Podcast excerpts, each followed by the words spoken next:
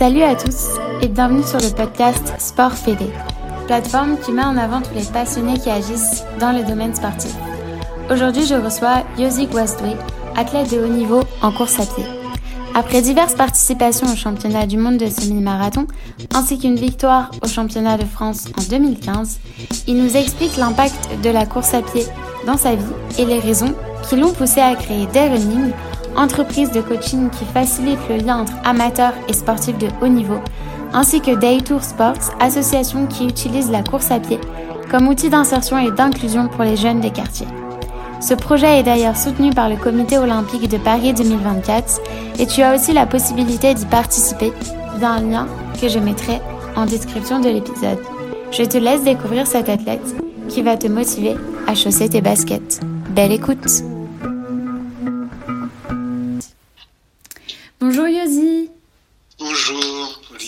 vas bien Très bien, très bien. Toi Super. Bah écoute, euh, merci beaucoup euh, d'avoir accepté mon invitation. Je suis vraiment ravie de pouvoir te recevoir sur ce podcast. Euh, alors déjà, moi, enfin, ton profil m'a vraiment beaucoup intéressée parce que outre le fait que tu sois athlète de haut niveau, et bien évidemment, enfin, je suis très honorée de pouvoir te recevoir à ce titre-là. Euh, moi, ce qui m'a beaucoup intéressée, c'est le fait que tu sois engagé à plein de niveaux, euh, que ce soit un aspect social, que ce soit lié à l'environnement. En fait, tu es impliqué, euh, le, le, sport te permet d'être impliqué dans tous ces domaines-là. Du coup, je, je, voulais un peu que tu nous expliques, bah, toi, qu'est-ce que tu fais, quels sont tes engagements, qui tu es, etc. Ok, merci pour l'invitation. Euh, effectivement, le, le, sport fait partie de ma vie, euh, essentiellement parce que je suis athlète de haut niveau, mais euh, très rapidement, effectivement, j'avais envie de, de développer d'autres choses et de m'en servir pour, euh, pour effectivement ou défendre des causes ou en tout cas des, des engagements, que ce soit effectivement sociaux, environnementaux et tout ça qui, qui me tiennent à cœur et tout.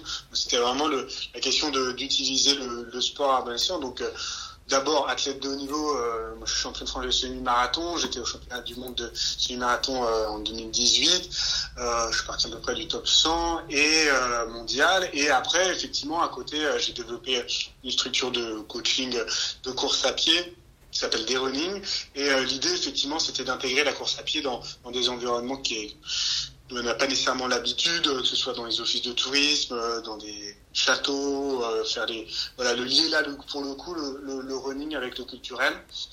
Et, euh, et dernièrement, j'ai créé une association qui, euh, qui a pour but effectivement d'insérer des, euh, des jeunes par la course à pied en utilisant vraiment les, les outils l'apprentissage de, de, la course à pied pour les aider dans leur cheminement euh, euh sociétaux, mais aussi vraiment d'insertion professionnelle. Ça s'appelle Détour Sport.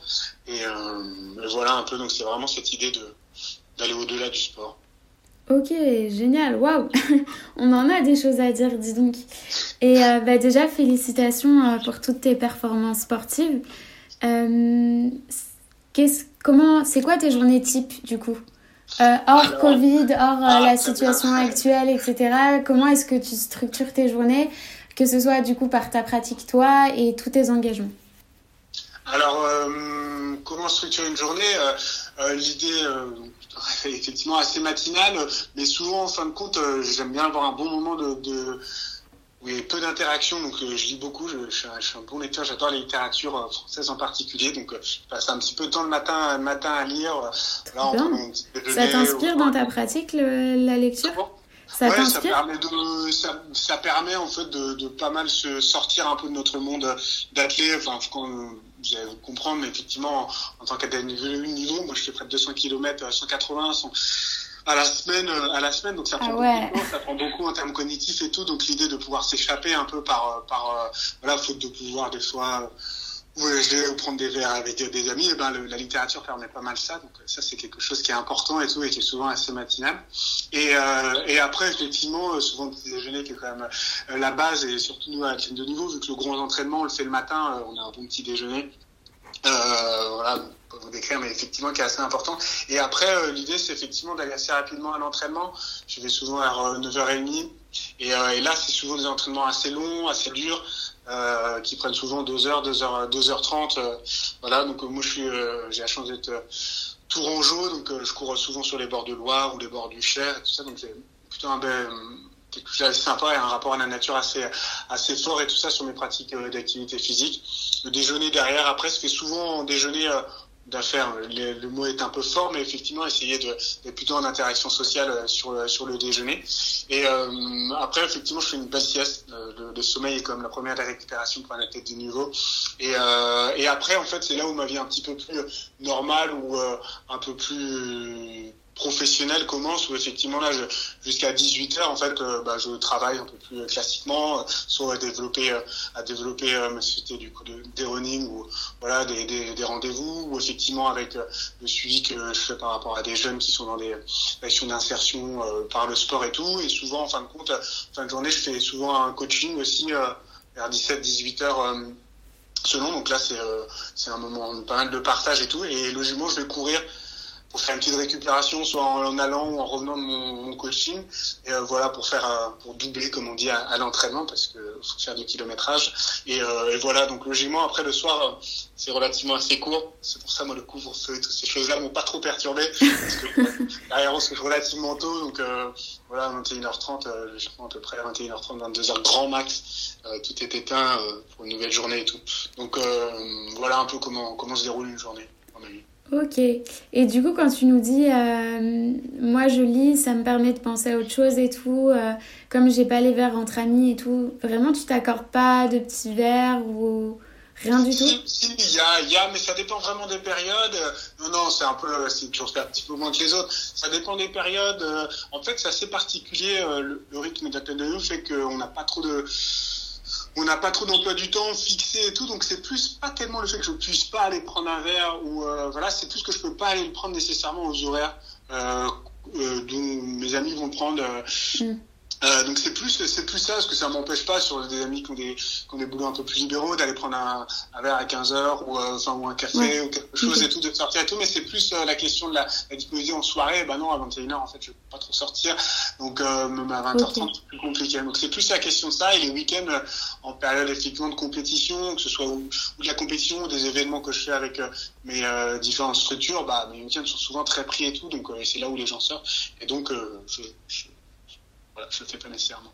Ok, top, je vois. Bah, de toute façon, ça nécessite de s'adapter et tout, mais, mais bon, je comprends tout à fait. euh, autre petite question, et du coup, comment, comment ça se déroule euh, un peu euh, les compétitions pour toi? Enfin, hors cette période, toujours le, les championnats de semi-marathon, comment est-ce que tu as fait pour te qualifier est-ce que du coup, euh, on, vous parle un peu de... Bah, avant, est-ce que tu as un avant et un après Covid? Est-ce que... Euh, comment, comment tu... Aujourd'hui, est-ce que tu t'entraînes toujours autant? Comment ça se passe? Non, il y a vraiment eu. Alors, euh, la, la, perspective normalement pour une course et un entraînement effectivement de semi-marathon qu'on va chercher des chronos et puis des prétentions euh, d'aller se qualifier en équipe de France. Effectivement, c'est beaucoup d'entraînement, beaucoup de, de, de kilomètres euh, kilomètres que je dis, on peut monter presque à 200 kilomètres dans la semaine. Donc c'est quand même pas mal d'investissement. Et, et derrière, effectivement, ça demande aussi une concentration sur les week-ends de cours, sur sur des événements. Souvent, on, on partait souvent euh, à l'étranger, pas mal en Espagne, euh, courir sur. Euh, par exemple, quand j'ai fait une qualification pour les championnats du monde, c'était à Barcelone. donc, non, ça demande quand même beaucoup, beaucoup, et, et ça structure en fait énormément. C'est très structurant sur. voilà, moi, ça fait maintenant près plus de 15 ans que je fais de l'athlé. C'est vrai que le calendrier athlétique, c'est la première chose qu'on met effectivement sur dans notre emploi du temps et tout. Et donc là, effectivement, le Covid a, perturbé en fait ce, ces repères-là, ce repère de calendrier, de se projeter. C'était à ce niveau-là, moi, ça a été vraiment perturbant et, euh, et donc du coup déstructurant de d'une certaine façon. Alors euh, effectivement, je maintiens, je maintiens un entraînement parce que ça aussi c'est on parlera sûrement après sur la vision du sport et, et euh, du mouvement et tout ça. Mais donc voilà. Mais après euh, maintenir un, un, une exigence aussi importante, ça c'est plus compliqué. Euh, c'est plus compliqué parce qu'on n'a pas de perspective.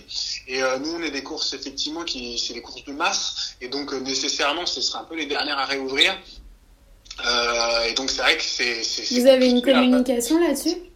Comment? Vous avez eu des informations en tant qu'athlète de haut niveau? Est-ce que le gouvernement vous dit. Euh... Sur les reprises, alors euh, moi en plus, euh, sur les reprises, effectivement, sur les grands événements, euh, on nous parle de septembre, tout ça. Donc après, on peut quand même aller faire des courses courtes et tout. par exemple, il y a des championnats en salle qui sont maintenus. Est-ce que les athlètes de haut niveau, ils peuvent s'entraîner, non Si je me trompe pas? S'entraîner, oui, mais la question de la compétition, en fait, nous, sur des. Il n'y a plus de courses, en fait, de courses. Officielles de route en fait. En fait, il y a eu il y a eu des championnats, par exemple des championnats d'Europe en salle, en athlétisme, mais c'est sur du 3000 mètres, donc euh, c'est pas trop ma spécialité. Donc après, moi, mm. Ben, j'ai pas le potentiel d'aller au championnat d'Europe euh, sur, euh, sur piste et tout, mais aujourd'hui, il n'y a pas eu de course en France, en fait, sur route, en fait. Donc, parce que, en fait, le modèle économique d'une course sur route, c'est la masse, et donc les, les, les, équipes, elles, enfin les organisateurs le font pas. Ils l'ont fait sur le marathon de Londres, mais en gros ils ont pris les 10, 10 meilleurs mondiaux et puis ils ont fait une course entre eux parce qu'elle était télévisée, que derrière. Mais c'est vrai sur les organisateurs de course, route en France, il n'y en a pas eu depuis, euh, depuis pas mal de temps. Et qu'est-ce que tu en penses de ça Du fait que Londres prenne que les 10 milliards mondiaux et laisse un peu les autres euh, sur la sellette, laisse pas... Au final, ils laissent pas la chance à, à tout le monde, quoi.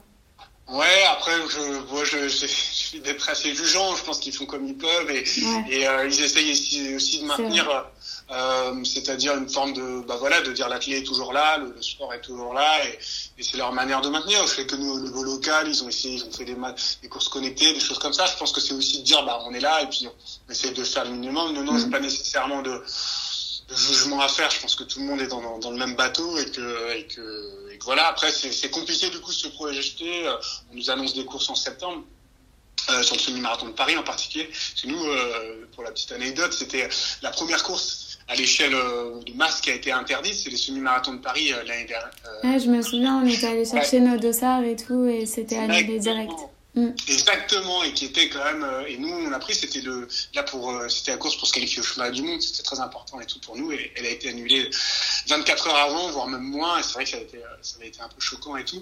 Et, et voilà. Et depuis, en fait, il n'y a pas eu de, de course. Donc, euh, donc euh, là, il nous reparle de septembre. Donc euh, là, ça permet de, de, remobiliser, d'avoir des perspectives et tout ça. Mais, c'est vrai que c'est plus compliqué.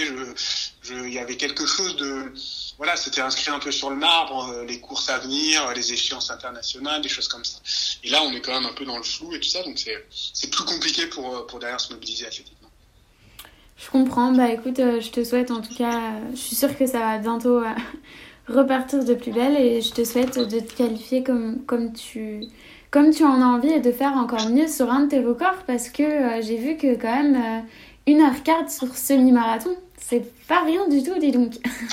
Merci. Ouais, ouais, ça, ça, court un petit peu pour donner un peu des, des références. Pour des... Bah ouais. Un matin, ça fait à peu près presque 20 km heure en fait, de moyenne pour dans une heure. Et, euh... Et, quand on fait le double, on fait comment? Parce que moi, euh, mon semi, je le cours en, en 2h, 2h10, quoi.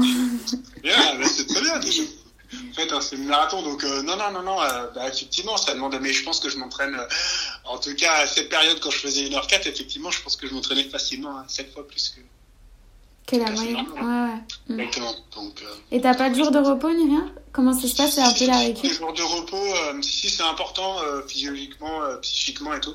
Donc souvent, on est un tous les deux, trois semaines à peu près. Ah, Donc, ok. Donc c'est pas genre une fois par semaine, c'est. Non. Ok. Donc tu peux avoir des, des, des semaines où tu t'entraînes 7 jours sur 7, comme oui. par exemple tu fais un break genre d'une semaine. Euh, oui, mais on fait pas, on fait des breaks, ouais, on fait quelques breaks. Par contre, euh, oui, d'une semaine par-ci par-là à la fin de la saison et tout ça, peut-être cumulé dans l'année, on doit faire des breaks de faire trois, quatre semaines à l'année okay. de break. Mais, euh, mais autrement, non, l'idée est plutôt de valider un cycle. En fait, la notion de semaine, euh, en fait, ça reste quand même une convention. Nous, sur les cycles, voilà, de dire un, un cycle, donc moi, c'est au moins une dizaine de jours. Et donc voilà, après là, on peut se reposer puis repartir sur quelque chose d'autre. Donc, euh, donc souvent ça. Après, ça arrive des fois d'en prendre un peu plus, un peu plus, mais c'est souvent ça la moyenne tous les 10-15 jours. Ok. Ok, ok, je vois. Euh, alors, si ça te dit, j'aimerais bien du coup parler un peu euh, de ton engagement dans le sport avec euh, bah, déjà ta société, Day Running, et ensuite ton association. Est-ce que tu peux un peu plus nous en parler et nous expliquer quelles sont les actions que tu mets en place aujourd'hui et pourquoi tu as souhaité le faire?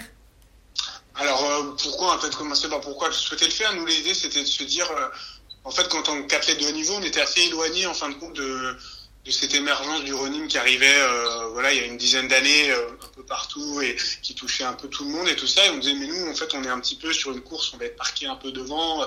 On a peu d'échanges en fait avec euh, avec ces passionnés de course à pied et tout. Et on s'est dit bah il y a peut-être des choses à faire à faire pour voilà il y a du lien. Et surtout c'était ce concept de se dire que en fait, quand vous, vous faites une préparation physique, un entraînement pour un 10 km, un semi, bah, vous allez faire à peu près les mêmes choses que nous, sauf que nous, on va y mettre un peu plus d'intensité et de volume, mais en soi, vous allez faire euh, des changements d'allure, c'est-à-dire par exemple des fartleks, vous allez faire des sorties longues, euh, et en fait, on avait beaucoup de choses à partager, et d'ailleurs bien plus, et c'est pour ça mon, mon rapport des fois avec la Fédé est plus compliqué, parce que Fédé parce que je considère avoir plus à partager avec un coureur, coureur qui va faire 2h10 au semi-marathon qu'un lanceur de poids, en fait parce que on va avoir euh, bah, les mêmes euh, voilà les mêmes sensations les mêmes les mêmes euh, le même type d'entraînement voilà et les mêmes évolutions et tout voilà toute proportion gardée. Donc c'était dans cet esprit là c'était vraiment cette idée de, de, de partager avec avec voilà cette nouvelle masse de runners qui arrivait.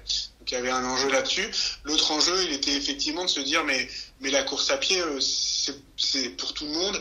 Et effectivement ça peut être on peut l'avoir partout et ça peut être un moyen de de, découvrir une ville ça peut être le moyen de, découvrir un château ça peut être le moyen de donc du coup l'idée c'était d'intégrer des, des, des acteurs qui aujourd'hui n'inséraient pas de la course à pied dans leur dans leur euh, service. Et par exemple l'office de tourisme parce qu'il est à Tours bah du coup c'était de, de réaliser des, des, parcours dans la ville euh, qui pouvaient du coup euh, sur la découverte culturelle et patrimoniale en même temps en, courant et tout ça. Donc voilà développer des choses qui sont un petit peu intermédiaires. Avec cette idée de dire quoi la course à pied peut être un moyen de de découvrir un, territoire, découvrir un patrimoine.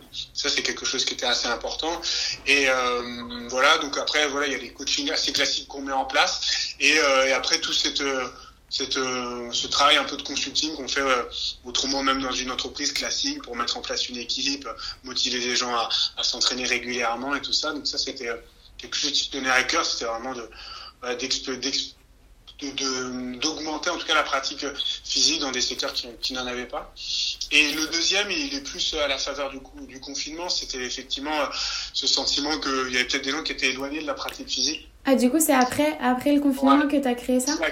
Ouais, ouais, euh, tout ça, ah. c'était, ça, la première, le dérouling, c'était une action que j'ai faite avant le confinement, depuis 4-5 ans maintenant. Et, euh, et le, à la du confinement, c'est un peu ce sentiment de dire, mais est-ce que réellement, là, l'activité physique que je propose, euh, voilà, de manière un peu marchande et tout ça, est-ce que réellement, aujourd'hui, elle est accessible à tout le monde? Euh, non, et, et en plus, à la fin du confinement, on a quand même réalisé qu'il y a des gens qui sont, qui ont dû pour eux qui sont assez éloignés de la pratique physique et en particulier les jeunes les jeunes des quartiers prioritaires. Et donc euh, l'idée moi j'avais je suis parrain de l'UCEP de l'UNSS localement et tout ça donc j'avais déjà des liens pas mal avec ces jeunes là et tout et je me suis dit mais il y a peut-être quelque chose effectivement à faire à proposer et tout. Et donc euh, on a créé une association qui effectivement mobilise des jeunes des quartiers prioritaires pour les intégrer dans un processus autant de remobilisation physique par euh, par la pratique physique euh, athlétique et en même temps aussi dans dans des euh, actions d'insertion et tout ça soit dans l'animation sportive ou soit dans tout ce qu'ils veulent en fin de compte avec différents partenaires. Mais l'idée c'est de dire mais en fait ouais, la, la, course à pied peut être vraiment ce qui peut les, les motiver et derrière les faire venir aussi sur des actions à l'échelle de sociétale, à l'échelle d'une ville, des, des, organisations de cours, des choses qui voilà qui amènent du monde, et essayer de les intégrer aussi dans, dans tout ce mouvement-là, euh, tout ce mouvement des, des runners où ils étaient un peu éloignés. Donc euh, donc voilà, c'était encore un, une réflexion et un enfin une idée de se dire bah, comment on peut utiliser encore la course à pied pour qu'elle puisse euh, voilà rassembler plus et puis euh, et puis voilà faire du bien tout simplement aussi à son corps et et euh, ça peut être dans une période où effectivement les gens sont pas mal reclus euh, reclus et donc voilà de, remobiliser physiquement euh, certaines personnes et de les inclure dans, dans, la société. Trop bien, bah franchement hyper inspirant et bravo euh, d'avoir mis tout ça en place. comme quoi, parce qu'en plus moi, l'idée de ce podcast, elle m'est venue aussi pendant le confinement, tu vois. Euh, je me suis rendu compte que le sport n'était pas toujours mis en avant à sa juste valeur et pour la plupart des invités que je reçois, beaucoup me disent que la France n'est pas forcément un pays de sport. Alors que le sport, euh, beaucoup le disent, en ce moment il y a le débat sur la loi sport à l'Assemblée nationale et ils sont tous, tout le monde dit que la, la meilleure immunité contre le virus, bah, c'est le sport, c'est le mouvement. Et donc, du coup, c'est vraiment l'idée de, de ce podcast et bah, c'est l'idée aussi de ton asso. Donc, euh, franchement, trop bien. Est-ce que ça. comment ça se passe du coup euh, maintenant avec tu arrives à mettre des actions en place C'est plus compliqué dans le sens où effectivement le, le, le, fait de, le lien et ce qui motive aussi les jeunes, c'est beaucoup le collectif. Euh, c'est des gens qui sont souvent assez isolés et tout ça. Et le, fait d'avoir mobilisé, les mobiliser, de créer un collectif, de créer aussi un élan à ce niveau-là fait que bah, ils s'accrochent aussi et puis euh, ils, euh, voilà ils répondent présent et tout. Et il s'est un peu étiolé au, vu de la, la, crise et du fait qu'on pouvait pas les rassembler euh, tous ensemble et tout. Mais malgré tout, euh, bonne majorité sont encore là. Et là, effectivement, à la faveur de, du changement d'heure de couvre-feu, nous, du coup en province et en Touraine en particulier, ça permettra de, de, de, faire que nos actions sportives vont être aussi un peu plus longues parce que ce qu'ils viennent chercher, c'est effectivement le fait de s'entraîner, mais aussi ce qu'ils viennent chercher, c'est de pouvoir échanger avec eux, de pouvoir parler, tout ça. Donc le fait d'avoir des, de plus de, de, fenêtres en fait, euh, de euh, voilà, de d'échanges, d'interactions en fait, et ben ça permet de, de, de, créer des liens plus forts aussi avec ces jeunes-là et faire que euh, voilà, ils se sentent en confiance parce que tout l'enjeu est là. Et, et derrière, après, on puisse aussi voilà les, les embarquer dans des cheminements un peu plus voilà d'engagement professionnel, d'engagement de formation et tout ça qui euh, où ils sont un peu reluctants au début et voilà ici on crée une vraie confiance et donc là en ayant ces opportunités voilà d'échange de d'activités un peu plus euh, un peu plus poussées tout ça bah c'est aussi c'est mieux pour pour les accompagner mais c'est vrai qu'on on sait qu'on sera aussi beaucoup plus efficace quand on pourra tout simplement les réunir pour faire un, un goûter ou un déjeuner ensemble ça paraît ça paraît assez modeste, mais effectivement, c'est ça en fait qui crée, qui crée le lien quand même dans les groupes et dans les collectifs. Et ça, ils en ont, ils en ont un vrai besoin. Et j'espère qu'effectivement, on pourra, on pourra les, les, les réinviter à ce genre de de d'échanges et on le voit bien sur les coups de course qu'il y avait eu pendant le à l'entre en septembre octobre on voit bien quand il n'y a pas un ravitaillement sur une course ça, ça perd un peu de son charme ben, c'est un peu pareil pour jeunes quand, quand, on fait les entraînements et derrière il n'y a pas le moment un peu d'échange et tout ça bah c'est plus compliqué Ouais, totalement. Je suis bien d'accord avec toi. Et euh, est-ce que tu trouves que le Covid a eu un impact sur la manière dont les gens voient le sport? Et notamment le tien Est-ce que il y a plus de licenciés Est-ce qu'il y en a moins Est-ce que les gens se bougent plus Est-ce qu'ils ont plus d'intérêt pour le sport de manière générale?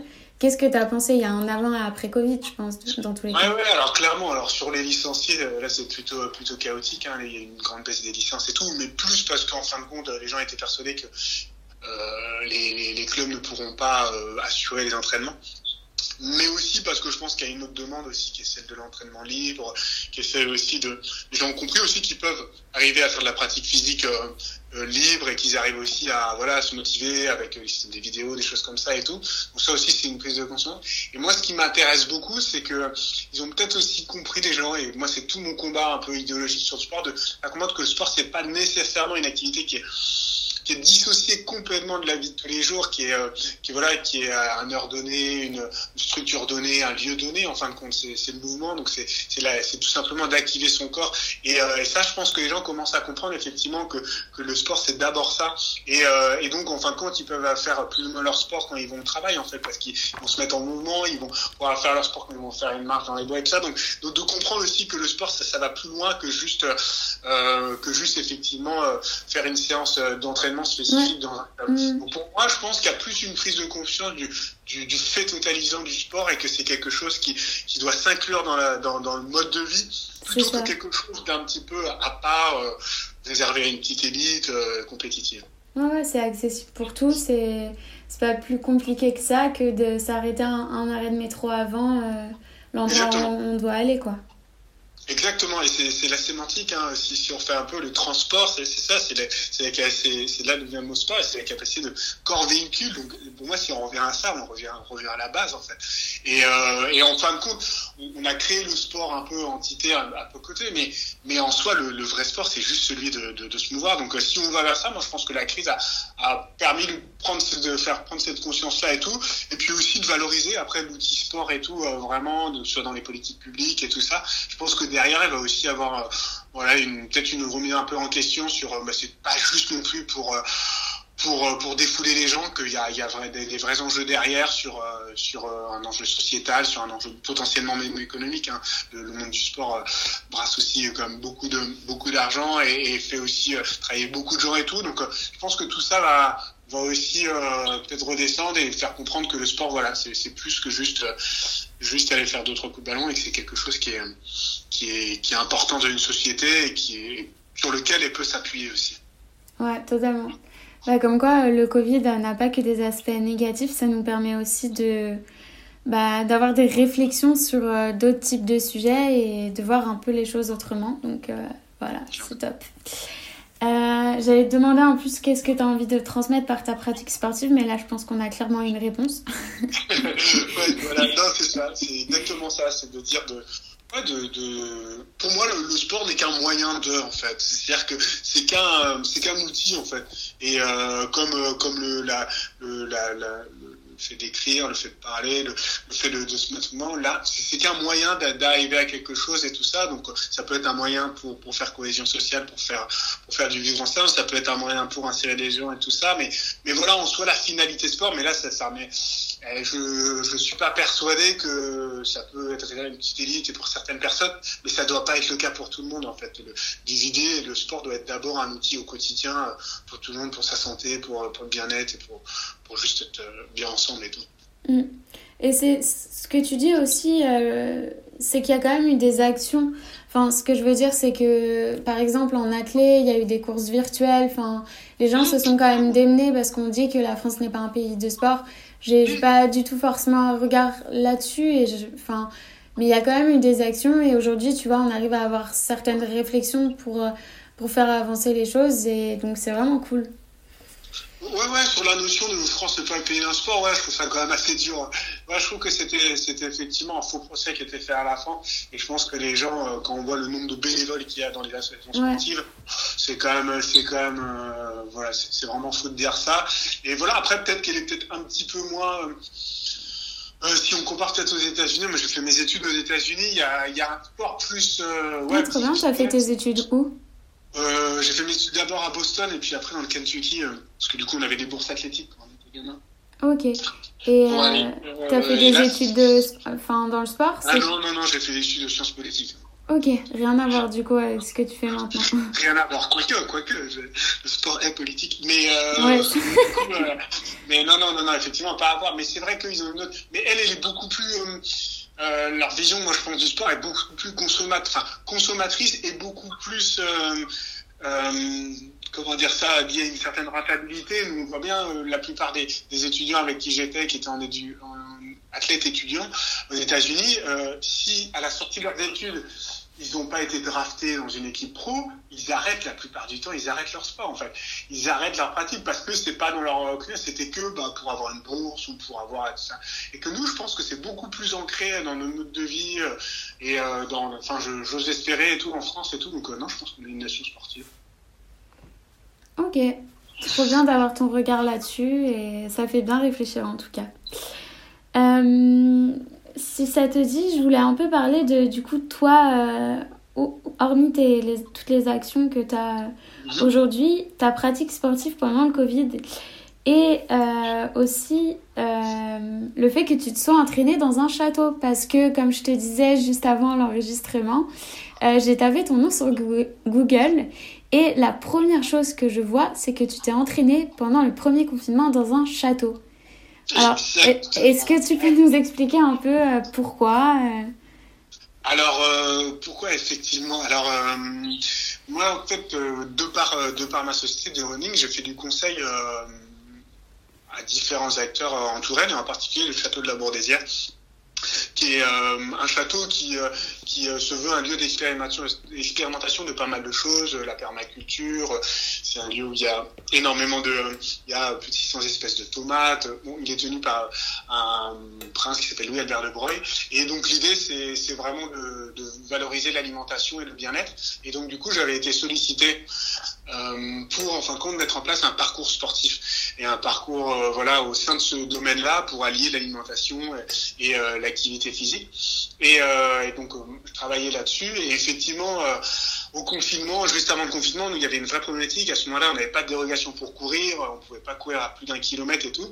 J'avais fait essayer de faire venir un, un treadmill, enfin un tapis roulant euh, pour m'entraîner tout euh, dans mon appartement et tout ça, mais c'est pas passé, il était trop grand et tout ça.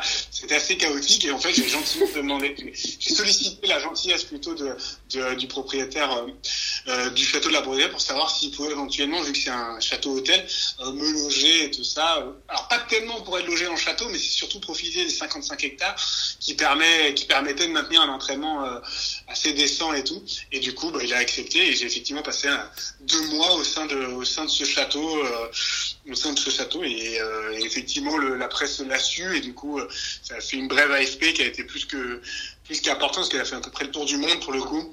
Et euh, c'était assez original et euh, voilà donc je suis euh, bien sûr reconnaissant et tout et c'était une belle expérience et tout vivre la vie de château pendant pendant deux mois et tout. Euh, voilà après euh, voilà. Ça se passait comment? Comment? Bah, du coup, ça se passait comment? Étais... Enfin, il y avait d'autres gens dans ce château? Oui, ouais, il y avait un petit peu de la famille du, du, euh, du, prince, et puis il y avait aussi de, des collaborateurs et tout, donc on était une dizaine. Bon, il y a 40 chambres, donc euh, on n'était pas les uns sur les autres. Et euh, voilà, après, ça a été...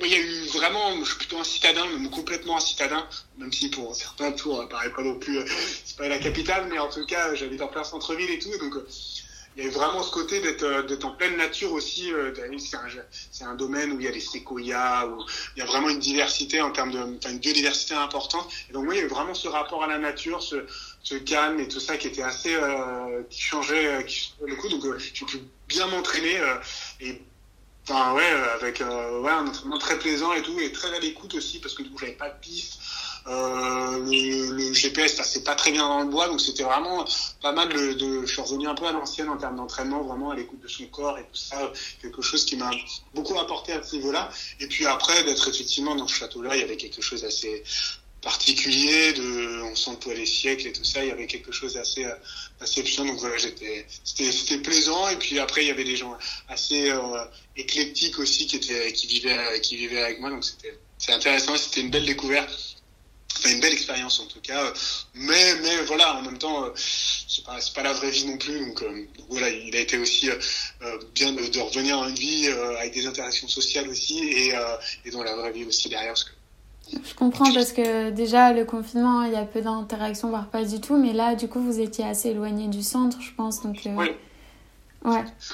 Ok. Clairement.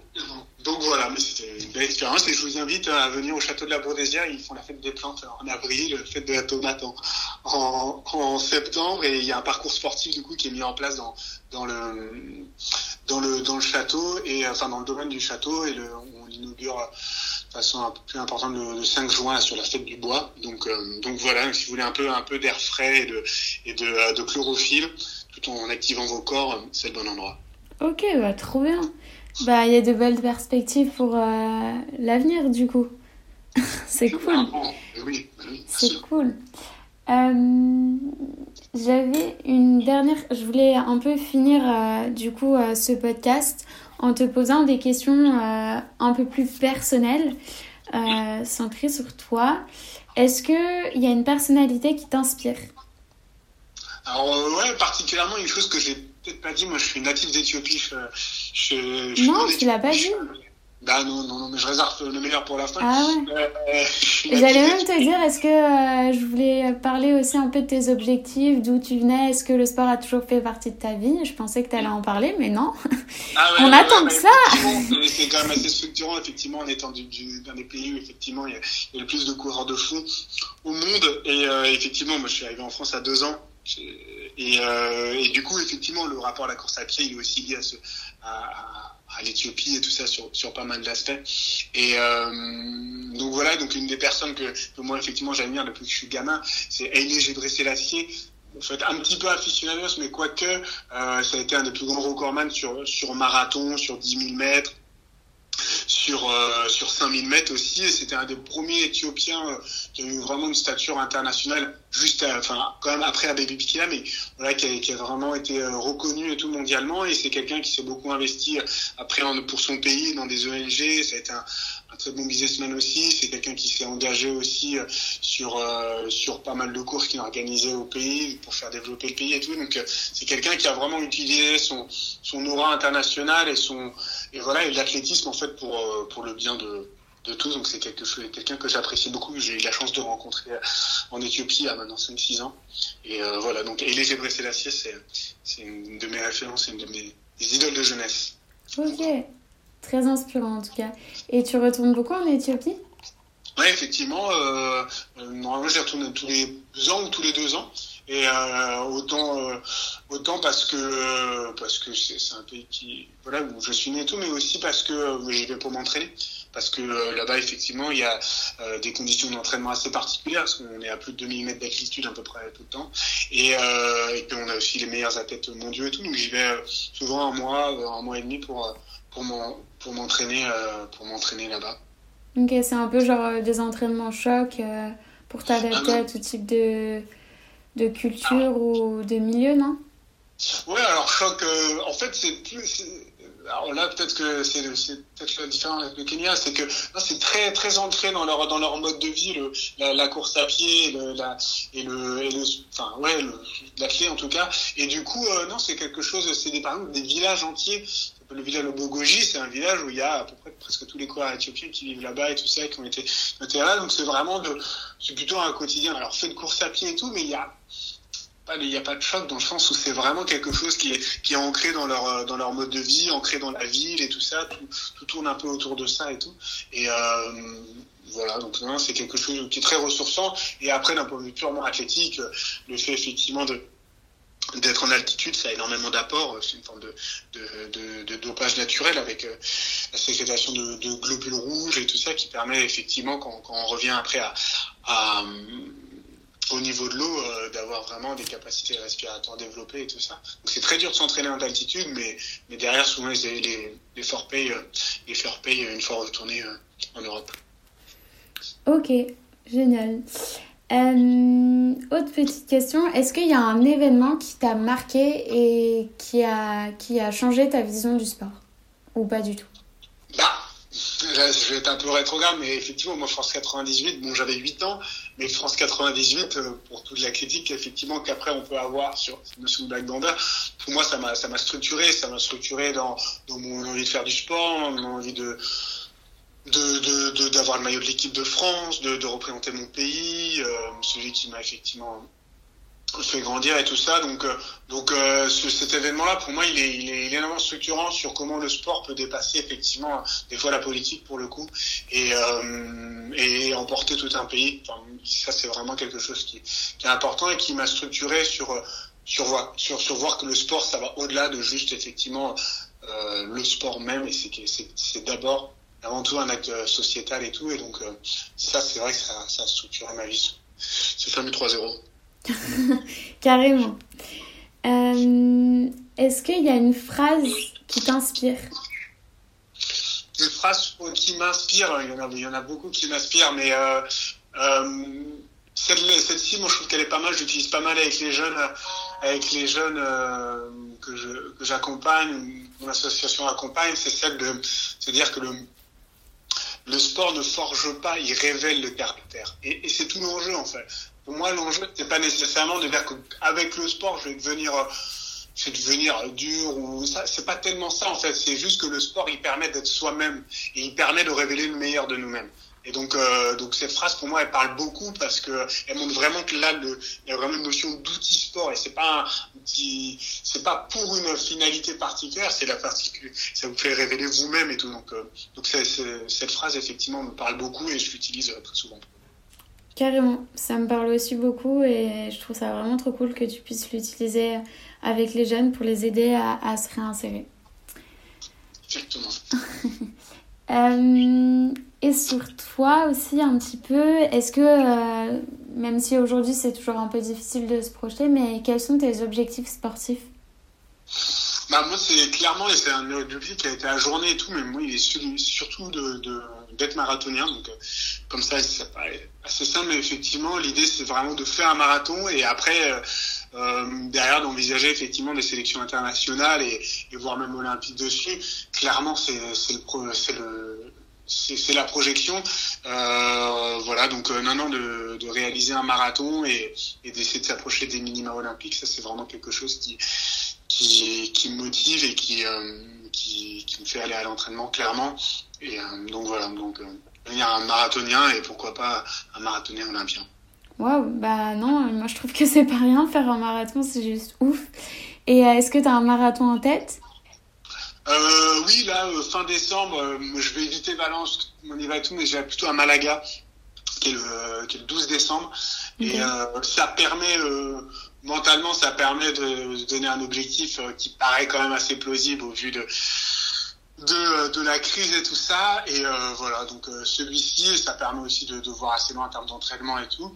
Et euh, voilà, après un marathon que j'adorerais faire, effectivement, moi c'est plutôt le marathon de Berlin. Il y a quelque chose, il y a quelque chose de de, de, de l'ordre de la perfection. On me dit que là tout, tout est réuni sur ce type de marathon pour pour aller au meilleur soi-même et pour pour faire le meilleur chrono et tout. Et voilà, donc c'est trop marrant dans les marathons que, j'aimerais faire. J'allais te demander en plus s'il y avait un major euh, qui t'intéressait plus particulièrement ou pas, et du coup, Berlin. Ok. Même pas New York, tiens. Non, non, New York. Non, New York, non. Non, désolé. Non, non, sans, sans pas trop. Il est pas assez. Euh, sur le marathon, on n'en fait pas beaucoup. Alors, peut-être plus tard, quand, quand j'aurai arrêté ma carrière et tout, mais on n'en fait pas beaucoup des marathons. Bon, là, du coup, j'ai repris un peu tard, effectivement, le truc, donc je vais pas en faire beaucoup à, très haut, à haut niveau. Et donc, du coup, euh, marathon de New York, il n'est pas très roulant. Il est euh, souvent il y a beaucoup de vent et tout, donc euh, euh, c'est pas un marathon où on va chercher un chrono et tout.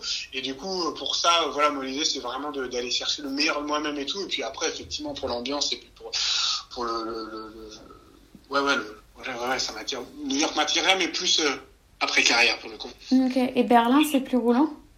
ah ouais ouais c'est le marathon où il y a tous les records du monde à chaque fois. C'est le plus grand marathon. J'en prends note. Il est plat de chez plat, il se passe en septembre, contrairement à, à New York qui se passe en novembre, il y a quand même des risques climatiques assez importants. Voilà, et donc euh, c'est vrai que Berlin, tout est réuni, euh, tout est réuni pour. Donc, donc euh, voilà, c'est des grandes. J'adore quoi, ça, ça paraît pas très, ça, ça fait pas très rêver. Moi, j'adore quoi, c'est la grande ligne droite avec des grands boulevards d'avoir le boulevard pour nous-mêmes. Alors ça peut paraître un peu un peu ennuyant pour pour certains quoi, mais moi c'est vrai que j'adore cette notion de de, de plénitude et tout, et d'avoir des choses voilà, très plates et très roulantes et très larges. Et donc, euh, marathon de Berlin, c'est plutôt le rêve. Ok. Et euh, tu parlais de minima olympique. Enfin, c'est quoi à peu près les temps pour se qualifier justement? Les temps pour se qualifier, alors ils sont bien sûr pas sortis. Euh, ça va autour de entre 2h10-30 et 2h11-30, je pense que ça va être. Voire un peu moins. Enfin, ouais, voilà, ça peut être. Au mieux, ce sera 2h11-30 et au pire, ce sera 2h10-30. Ah ouais. Ok. Sacré challenge, mais j'en doute pas. Ouais, ouais, ça, ouais, ouais, faut, faut s'énerver un petit peu quand même. Il y a du monde. Il y a faut s'entraîner. Ok. Et euh, du coup, euh, ça voudrait dire un petit peu euh, l'idée de. T'as en tête les Jeux de Paris ou pas du tout? Ouais, ouais, clairement, ouais, ouais, clairement, ouais, ouais, non, non, complètement, complètement. Après, c'est que ça va être compliqué. Il y aura beaucoup. Parce qu'après, il y a, a l'enjeu des minima, mais il y a l'enjeu aussi du, du nombre d'athlètes, donc ils en prennent que trois. Donc. Euh, ah ouais, je savais pas ça. Trois. Ouais, ouais, ouais, c'est trois par pays. Ouais. Trois par pays, euh, mais c'est rien. Enfin, trois, pardon, par pays masculin et puis féminin, trois féminines. Donc, euh, donc, c'est oui, à l'échelle d'un pays, ça fait pas beaucoup, mais nous, quand on a fait les championnats du monde de semi, ils ont pris les quatre meilleurs, enfin les, ouais, les quatre meilleurs, cinq meilleurs, pardon. Et donc, donc ouais, ouais c'est trois, c'est vraiment pas beaucoup, mais c'est ça les, c'est ça les, les, quotas olympiques. Donc, euh, donc euh, voilà, ça, reste, ça reste quand même de l'ordre du. Faut sortir la grosse perf. Ah bah, c'est tout ce que je te souhaite en tout cas. Merci. Et euh, pour finir, dernière petite question que je pose à chacun de mes invités. Qui aurais-tu envie d'entendre sur ce podcast? Moi, j'aime, j'ai, pour revenir à France 98 et tout, euh, mon, mon, sportif préféré dedans, c'était Lilian Thuram. Et, euh, et, pour moi, ce qu'il a fait derrière du sport et comment il a, comment derrière il a utilisé son image et tout, euh, euh, d'athlète et d'intellectuel aussi d'une certaine manière. Bon, le terme est peut-être un peu fort, mais euh, en tout cas m'intéresse beaucoup et sur, les combats qui sont les siens bien sûr. Et donc euh, donc ouais, Lilian Thuram c'est vraiment aussi euh, ça aurait pu être j'aurais pu le citer dans mes idoles en tout cas français.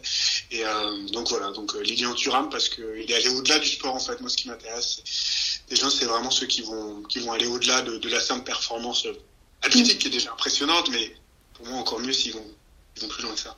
Je suis bien d'accord. Bah écoute, euh, Lignan, si tu nous entends, je serais ravie euh, de pouvoir euh, avoir ton regard sur le sujet. écoute, merci beaucoup Yosi pour cet échange super inspirant. je pense que tu as mis un peu tout le monde KO là, complètement. Outre par tes performances sportives que par toutes tes actions que tu mènes. Donc bravo et on peut te souhaiter que le meilleur pour la suite.